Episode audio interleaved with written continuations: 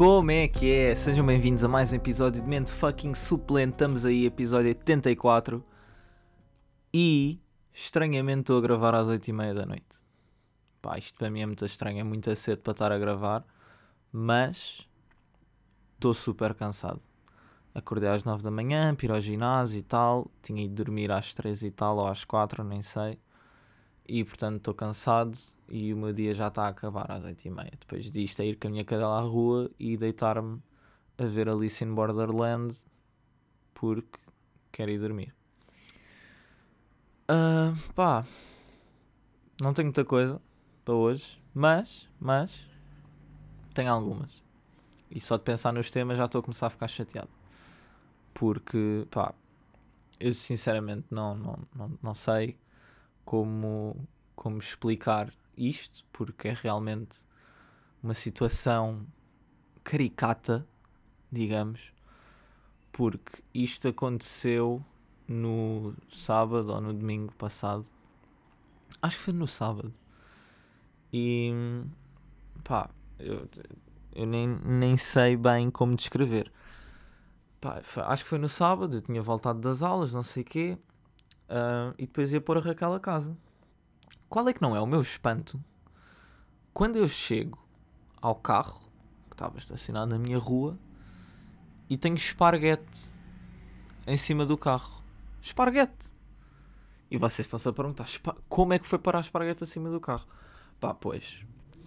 Uh, sinceramente, não sei tinha esparguete, tinha um, um, uns fiozinhos de esparguete no capô, uns quantos no vidro e pá, a única explicação que eu vejo é algum atrasadinho mental lembrou-se de tirar os restos do almoço pela janela e pronto, por azar era o meu carro que estava ali e foi o meu carro que levou com o esparguete.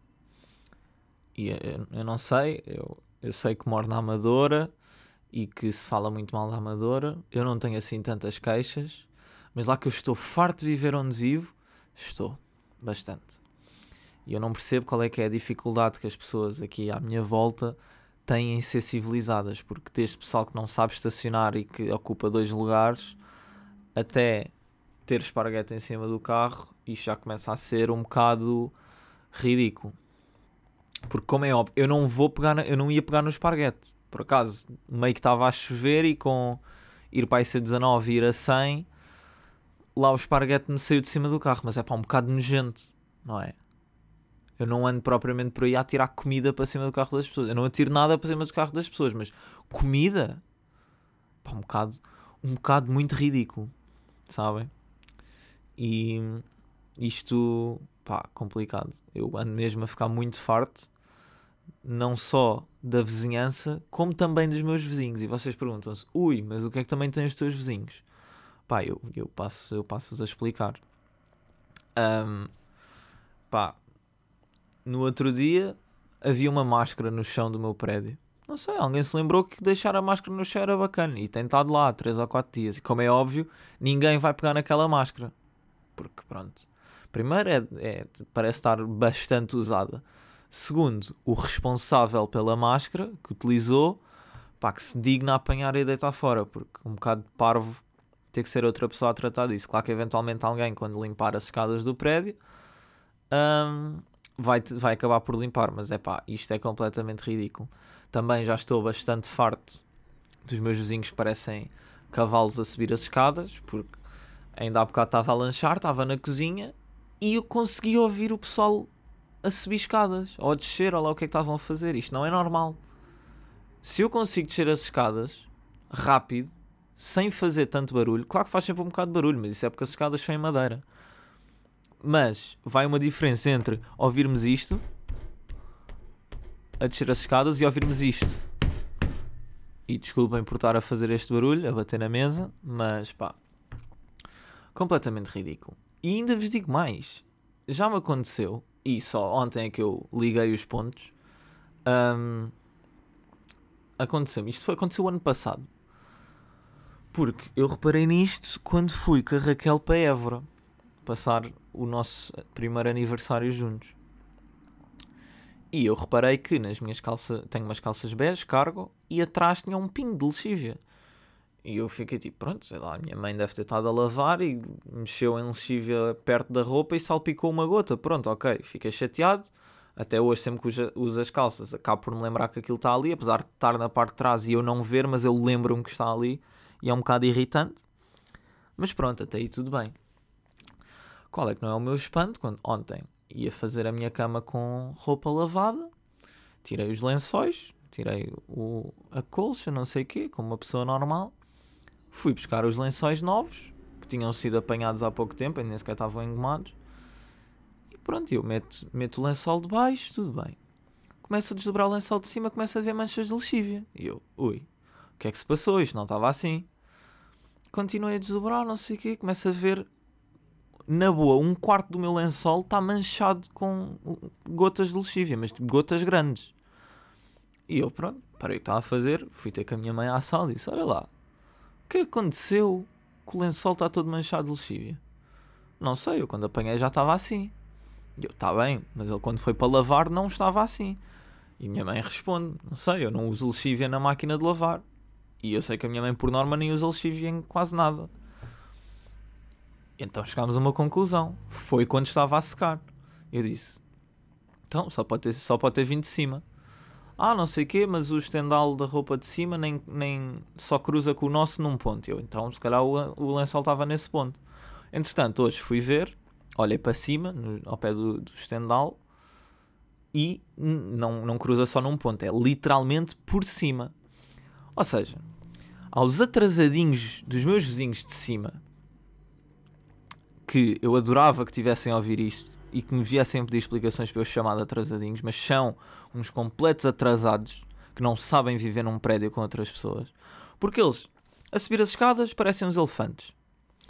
A andar dentro de casa, parecem uns elefantes. Que eu estou em casa e ouço-os a andar de um lado para o outro e estão no, quarto e depois estão a saltar e depois a arrumar as cenas, batem com, as gavetas. Eu não, não sei, não sei o que é que vai na cabeça daquela gente para fazer isto. Não sei. E agora? Tenho um lençol todo manchado. E pronto, está bem. Um lençol são tipo 20 euros. Tudo bem. Mas, a cena é: se fosse uma das minhas sweats da Anti-Social Social Club que me custaram 100 euros cada uma, se agora de repente tivesse 3 sweats manchadas de lexívia, quem é que me ia dar os 300 euros para eu comprar 3 sweats novas? O pessoal, o pessoal não pensa um bocadinho. Quem é que estende roupa a pingar lexívia? Isto não pode ser normal. O pessoal não tem noção, não tem a mínima ideia de que, calma, eu vou, vou estive a lavar uma cena com lexívia, tenho que a meter a secar. Deixa-me primeiro passar bem por água e torcer, que é para não só não pingar muito para a roupa dos outros, que já deve estar quase seca, como para muito menos estragar a roupa dos outros. Pá, eu começo mesmo a ficar farto. Isto já me começa a irritar bastante. Eu isto foi desde que começou a pandemia e que eu comecei a passar muito tempo em casa que eu comecei a perceber o quanto eu estou a desgostar de morar aqui. Eu sempre adorei esta casa. É uma casa grande, está bem localizada, a vizinhança não é assim tão má. Pronto, aconteceu ter esparguete em cima do carro, tudo bem, mas eu consigo ultrapassar isso. Agora, lexívia é que os vizinhos anteriores a este houve uma vez que alguém se lembrou de fumar e mandar cinzas para cima da roupa e eu fiquei com uma t-shirt toda queimada. Pronto, mas falou-se, nunca mais aconteceu. Agora, lexívia, ok, aconteceu uma vez há um ano atrás e está a acontecer agora. Mas é assim, isto é um bocado um extremo. É que eu da outra vez achei só que tinha sido a minha mãe e que ela nem se tinha percebido e pronto, e aconteceu e está feito, está feito, não vou fazer nada. Agora, um lençol inteiro? Não, não. Alguém está a precisar de um reality check. Isto não funciona assim. Tipo, querem fazer estas coisas, vão morar sozinhos. Ah, comprem uma casa, uma vivenda e pinguem o chão de lexívia à vontade. Agora, pingar roupa de outras pessoas? Não, poupem-me. E pronto, eu estou mesmo a ficar farto. Adorava mesmo mudar de casa, preferência para uma vivenda em que tivesse garagem, não tivesse sujeito a nenhum tipo de vizinhos. Pronto, que a vizinhança vou sempre ter que lidar. Agora, ai, esparguete em cima do carro, vizinhos que fazem barulho, Pá, népia, estou bué cansado. Estou bué farto disto tudo. Sinceramente. Por favor, sempre que fizerem o que é que seja nas vossas casas, se ainda não tiverem essa consciência, o que eu acredito que as poucas pessoas que ouçam isto tenham um bocadinho de noção, pá, por favor, pensem antes de agir nestas situações, porque é pá, da mesma maneira que já me aconteceu estar distraído e tipo às duas da manhã estou a fazer qualquer cena no quarto e sem querer estou a fazer barulho no chão e alguém dá tipo uma pancadinha no teto e eu fico tipo, oi, pois é, tem razão, peço desculpa. Mas pronto, lá está, é, está a acontecer e é tipo, oi, orienta-te lá. Eu, oi, realmente já é boa da tarde e nem me apercebi. Agora, todos os dias. E é, é que esta cena do barulho, eu já disse à minha mãe para ir lá acima falar e já foram. E, ah, não, mas não podemos ser nós, porque não sei o quê, isto e aquilo e o outro, e bababá, bababá, bababá. Mas é pá, agora da lexívia também vão dizer o quê? Que não foram eles? Não pode ser, o prédio só tem três andares e o terceiro andar do nosso lado nem sequer, nem sequer tem estendal. Portanto, só há um estendal por cima de mim. E como eu tenho a certeza que a lexívia não choveu milagrosamente, nem veio a voar do prédio da frente, pá, só podem ser eles. Isto é completamente ridículo. Ai, mas pronto. Olhem, querem saber? Fui a uma festa no outro dia. Vocês estão tipo, ah, a uma festa? Calma, calma. Não fui a uma festa à toa. Um, fui a uma festa organizada pela Emba Embaixada do México. E agora vocês estão, estão tipo, ah, Embaixada do México, mas o teu nome não é alemão. Sim, o meu nome é alemão, eu acho que já contei esta história aqui, mas pronto. Os meus avós paternos tiveram de fugir da Alemanha na altura da Segunda Guerra Mundial, porque não eram da raça ariana pura, e conseguiram fugir para o México. Consequentemente, o meu pai nasceu no México e tem, tinha cidadania, uh, era cidadão mexicano, e pronto, eu para ter este nome fui, tive que ser primeiro registado no, no, na Embaixada Mexicana para poder manter o nome Horst. E, e pronto. Por acaso tenho que ir à Embaixada. Eu acho que também já falei disto. Tenho que ir à Embaixada tratar das cenas para voltar a ter o passaporte e voltar a ser convidado para as festas do Dia da Independência Mexicana, que são festas na Embaixada. Uh, e epá, eu curti o de ir em put e agora então ainda ia curtir mais. Tipo, só receber um convite da embaixada já é uma cena, pá, um gajo sente-se importante. Mas, já, quero bué ir. Mas uh, a minha mãe conheceu uma pessoa que, que é mexicana e mora cá e ela disse-nos que ia haver uma festa no Palácio Baldaia, em Benfica, uh, para celebrar o Dia de los Muertos. E vocês estão tipo, ah, o Dia dos Mortos, what? Uh, yeah, uh, basicamente, o Dia dos Mortos é. Cá em Portugal, acho que é o dia. Ai, está-me a faltar o nome. Esperem aí. Esperem aí. Então, dia 2 de novembro. Epa. Dia 2 de novembro. Está bem. Dia dos finados. Ou dia dos feios de fundos, exatamente. Uh, pronto, no México é o, o Dia dos Mortos, uh, em que basicamente se celebra um, o pessoal que já morreu. E vocês tipo, mas não vais celebrar quem já morreu. Pá, sim, mas eu até tirei foto porque aquilo estava tudo lá decorado no, no Palácio Baldai, que é um palácio em Benfica. Estava um, lá tudo decorado, alusivo ao dia, tinha tipo cartazes com texto a explicar, estava tudo em espanhol mas mas a explicar tipo a cena toda e a celebração e não sei o quê. Portanto, isto é a música e a dança, mas eu acho que tirei um mesmo a explicar. Yeah. Dia dos Mortos no México. Pá, isto está em espanhol e eu vou estar a ler, a traduzir para português, portanto não sei até que ponto é que não me vou engasgar. Mas pronto, uma das manifestações mais significativas do património mexicano é a celebração do Dia dos Mortos.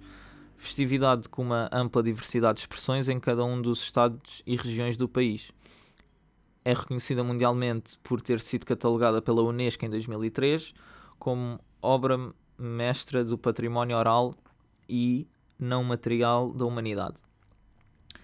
Consciente do enorme valor das tradições em torno do dia à volta do Dia dos Mortos e por ser um símbolo de identidade e rasgo distintivo da cultura mexicana, epá, rasgo distintivo, certeza que tem uma tradução para português que não não estou a apanhar, da cultura mexicana. O Conselho Nacional para a Cultura e Artes impulsionou diversos concursos nacionais de fotografia em que participaram 679 fotógrafos, com 2.403 fotografias tiradas em 25 estados do país, que procuraram uh, difundir, incentivar e fortalecer através das suas imagens, esta manifestação cultural mexicana.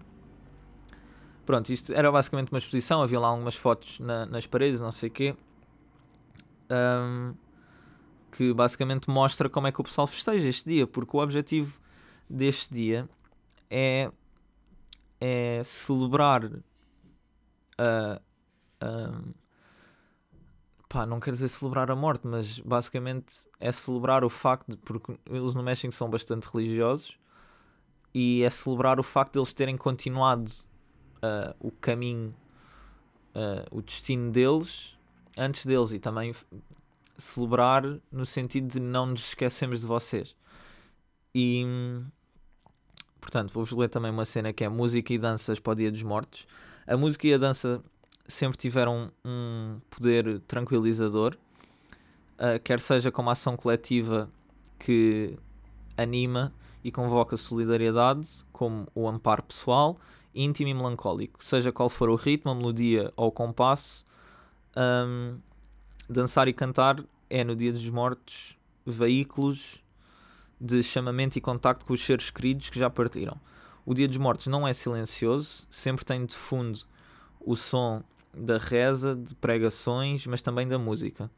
Nos cemitérios, praças, ruas e casas das pessoas há sempre música e dança com as caras cobertas com máscaras, paliacates ou simplesmente pintadas. Eu acho que isto são, não sei o que é, que é paliacates, mas são aquelas máscaras um, que parecem aquelas caveiras mexicanas. Pronto, isso são, caveira, são caveiras dessas. Normalmente são máscaras brancas e estão enfeitadas com verde, vermelho, azul, whatever. Um, tem também trajes multicolores ou vestidos com trajes de jaguares e monstros. Também se dança acompanhado com música de tambor e flauta de carrizo, o que quer que seja isso. Ou de mariachis, grupos nortenhos ou trios, e tudo de forma a que as almas dos defuntos se sintam bem-vindas, recordadas e queridas pelos seus vivos.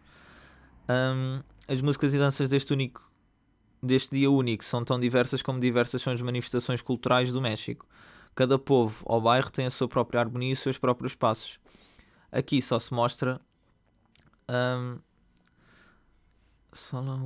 ah, aqui é só uma amostra de como se vê aquilo que acontece no México quando se toca e dança.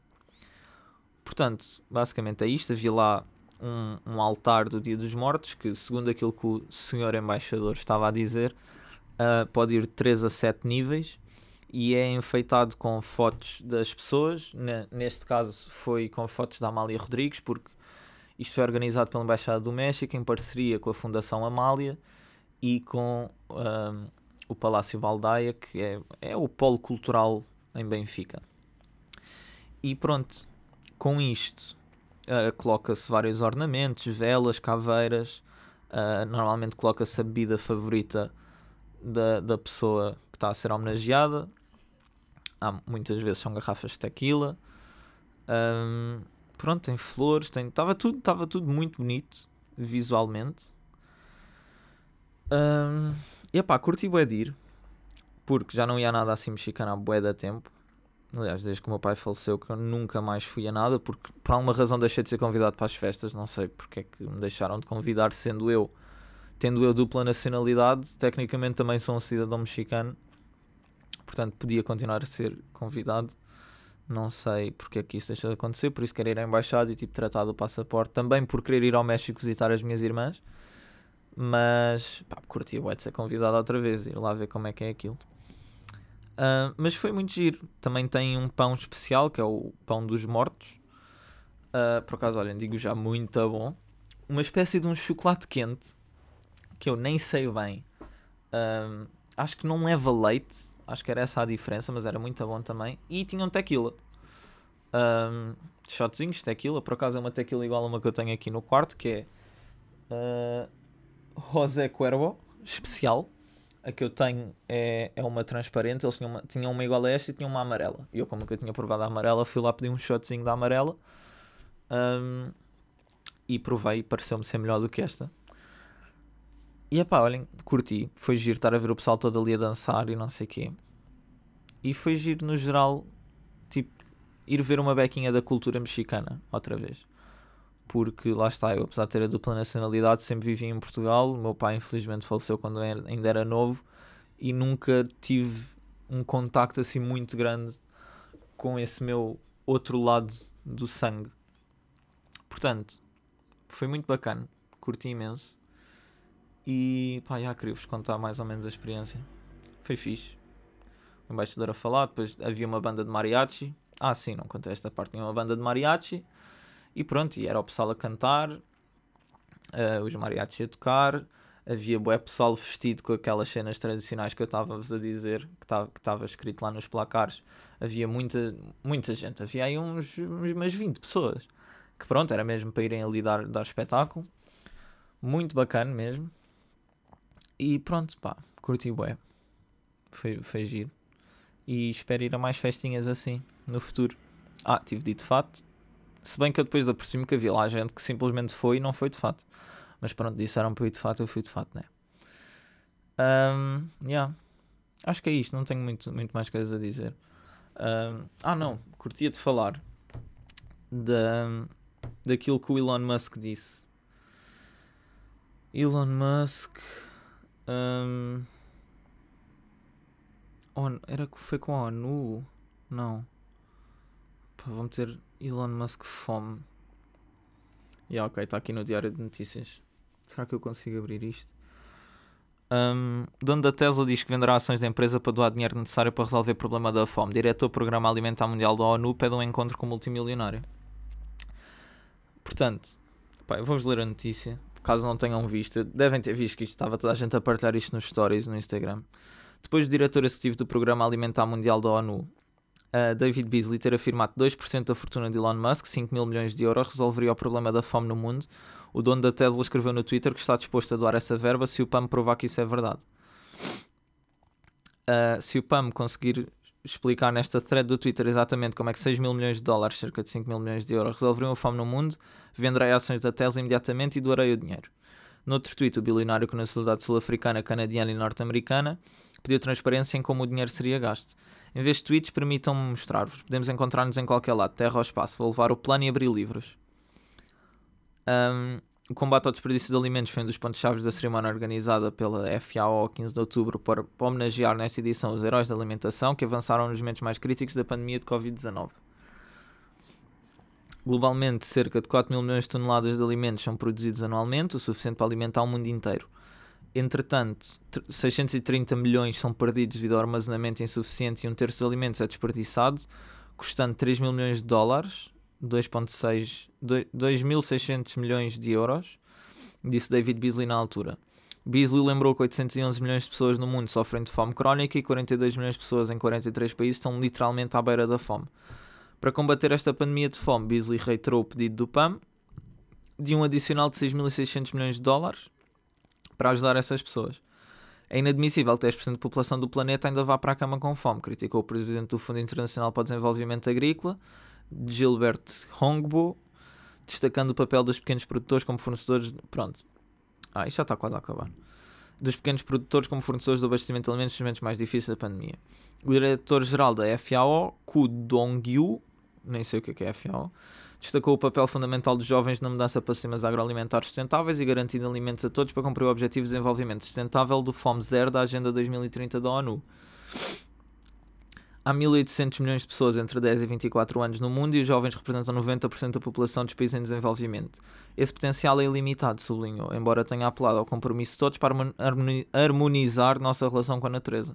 Ku Dongyu também defendeu melhor produção, melhor nutrição, um ambiente melhor e uma vida melhor sem deixar ninguém para trás o presidente de Itália, Sergio Mattarella. Sergio Mattarella, num comunicado lido no evento, deu como exemplo a declaração de Matera, aprovada na reunião dos ministros dos negócios estrangeiros do G20, sobre a presidência italiana como uma ferramenta útil para a coligação para a alimentação. Pá, eu acho muito bom que realmente consigam provar que 5 mil milhões de euros ajudariam e que o Elon Musk esteja disposto a vender ações da Tesla para isso porque pá, esta, esta, eu já estou já falei disto várias vezes que eu sei, acho que já falei pelo menos duas vezes em episódios anteriores, que é a velha história do pessoal dizer ah não sei quê, a boa da gente à fome e depois o Elon Musk ou o, o Jeff Bezos ou sei lá quem têm não sei quantos bilhões de fortuna. E, e eu, eu, eu mantenho aquilo que eu disse. Eles não têm o dinheiro em dinheiro físico. E lá está, o Elon Musk disse: se isso for verdade, eu vendo ações da Tesla. Ele tem o dinheiro porque ele é dono da Tesla. Ele está disposto a vender uma parte da Tesla para ter esse dinheiro. Mas, lá está, eles terem essa fortuna não quer dizer que eles, pá, eles não têm isso tudo no banco. Mas é muito bom que já haja, pelo menos, o Elon Musk a dizer tipo, ok, provem-me que isso é verdade e que vão gerir bem as verbas e eu dou-vos as verbas. Agora, por favor, não caiam em cima dos ricos porque, ah, têm bué da guita e não fazem nada. Pá, eu percebo, podiam, podiam ajudar, mas neste caso é o que ele diz. Se me derem transparência e me explicarem exatamente como é que vão fazer as coisas, está aqui o dinheiro. Agora, dar só dinheiro do tipo, olha, tomem, orientem-se, pronto, tem, tem, tem potencial para correr mal. E yeah, pá, é isso. Não tenho muito mais a acrescentar. Curti, curti da atitude do Elon Musk. Não investiguem mais, não sei se por alguma razão existe para aqui alguma barbaridade que me esteja a passar ao lado. Mas pá, espero bem que a reunião corra bem e que eles consigam explicar, tipo, ah, yeah, não, com 5 mil milhões nós conseguimos pôr em prática isto, isto e isto, e isso vai fazer com que esta parte da população fique ok durante não sei quanto tempo e podemos começar a desenvolver isto e aquilo. E portanto é bacana e espero que o Elon fique tipo, ah, ok, está-se bem, então olha, vou vender uma parte da Tesla, está aqui a guita, orientem-se. Um, yeah. Pá, acho que vos vou deixar com isto, porque 26 minutos. Ou oh, não, não, olha, nem vos vou. Sabem porque é que não vos vou deixar? Vamos a factos. E eu já não lembro como é que eu dizia. Factos inúteis. Pá, não sei, vou-vos contar um facto inútil qualquer. Um, pá. Como é que um Papa Formigas se reproduz? Como é que um Papa Formigas. Papa Formiga se reproduz. Portanto, uh, Papa Formigas, Infopédia, pode, pode ser. Está bem, deem-me lá os cookies já. Tan, tan, tan, tan, tan, tan. O urso formigueiro gigante é o único membro da. Ah, sim, também é chamado de urso formigueiro. Espetáculo é o único membro da família dos mirmecofagídeos cuja vida não é vincadamente arborícola, embora trepe relativamente bem. Está bem, mas como é que se reproduz? Isso é que eu quero saber. Que não me dizem. É pá, que inúteis, meu. Tamando a bandeira? É pá. Não acredito, não vos vou conseguir dizer como é que um Papa Formigas se reproduz. Urso formigueiro gigante. Este é o maior dos papas formigas, de cabeça forma tubular justificada pela ausência de dentes e pela necessidade de uma enorme língua com perto de 60 Aí é bem uma língua de 60 centímetros. Credo. Utiliza as garras fortes para abrir buracos nos formigueiros e termiteiras e também para se proteger de predadores, jaguares e pumas. Aí é bem. Vida social solitária. Coitado. Reprodução. Cá está. A fêmea transporta a sua cria no dorso, geralmente até outra cria nascer. Cada cria amamentada durante cerca de 6 meses. Uma fêmea de urso formigueiro gigante pode produzir uma cria viável de 9 em 9 meses. Olha que gira, como nós. Reprodução vivípara. Vivípara. Vivípara. Vi... Ah, já nem sei o que é que quer dizer vivípara. Bem, ao tempo que eu não tenho biologia. Vivípara. Já nem sei o que é que isto quer dizer. Animais cujo embrião se envolve dentro do corpo também. Pois, yeah, é como nós. Yeah, yeah, é mesmo como nós. que giro. Uh, pronto, reproduzem-se como nós. O número de crias tem uma cria. A estação são 6 meses. Ah, ok. A estação são 6 meses. E depois, passado outros 3, já pode engravidar outra vez. Maturidade sexual é aos 4 anos. Que giro. Pronto, olhem. Agora já sabem como é que, como é que isto funciona. Conservação. A destruição do habitat e caça ilegal fazem com que, apesar dos esforços de conservação, a espécie esteja extinta em algumas zonas da sua área de distribuição. Pois, parem lá de destruir o habitat e de caçar estes pobres animais. Eles só querem é comer formigas. Pronto, olhem. Deixo-vos com isto. Maltinha. Espero tenham curtido. mais episódio de mente suplente. Uh, estamos aí. Eu chamo Morse Pollens. Estou uh, uh, a dizer boedas. Parece, parece o Jorge Jesus a falar, a dar entrevistas quando não sabem o que é que há de dizer. E pronto, olha, eu chamo Morse Pollens. Mais um episódio de fucking suplente. E, como é óbvio, vocês já sabem qual é que é a dica. Já sabem, eu nem preciso dizer. Mas pronto, eu digo na mesma. Nós ouvimos para a semana, meus putos, fiquem bem.